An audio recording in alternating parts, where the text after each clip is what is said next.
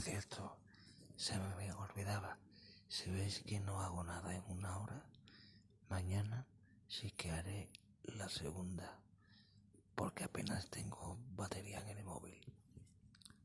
Un abrazo, gente.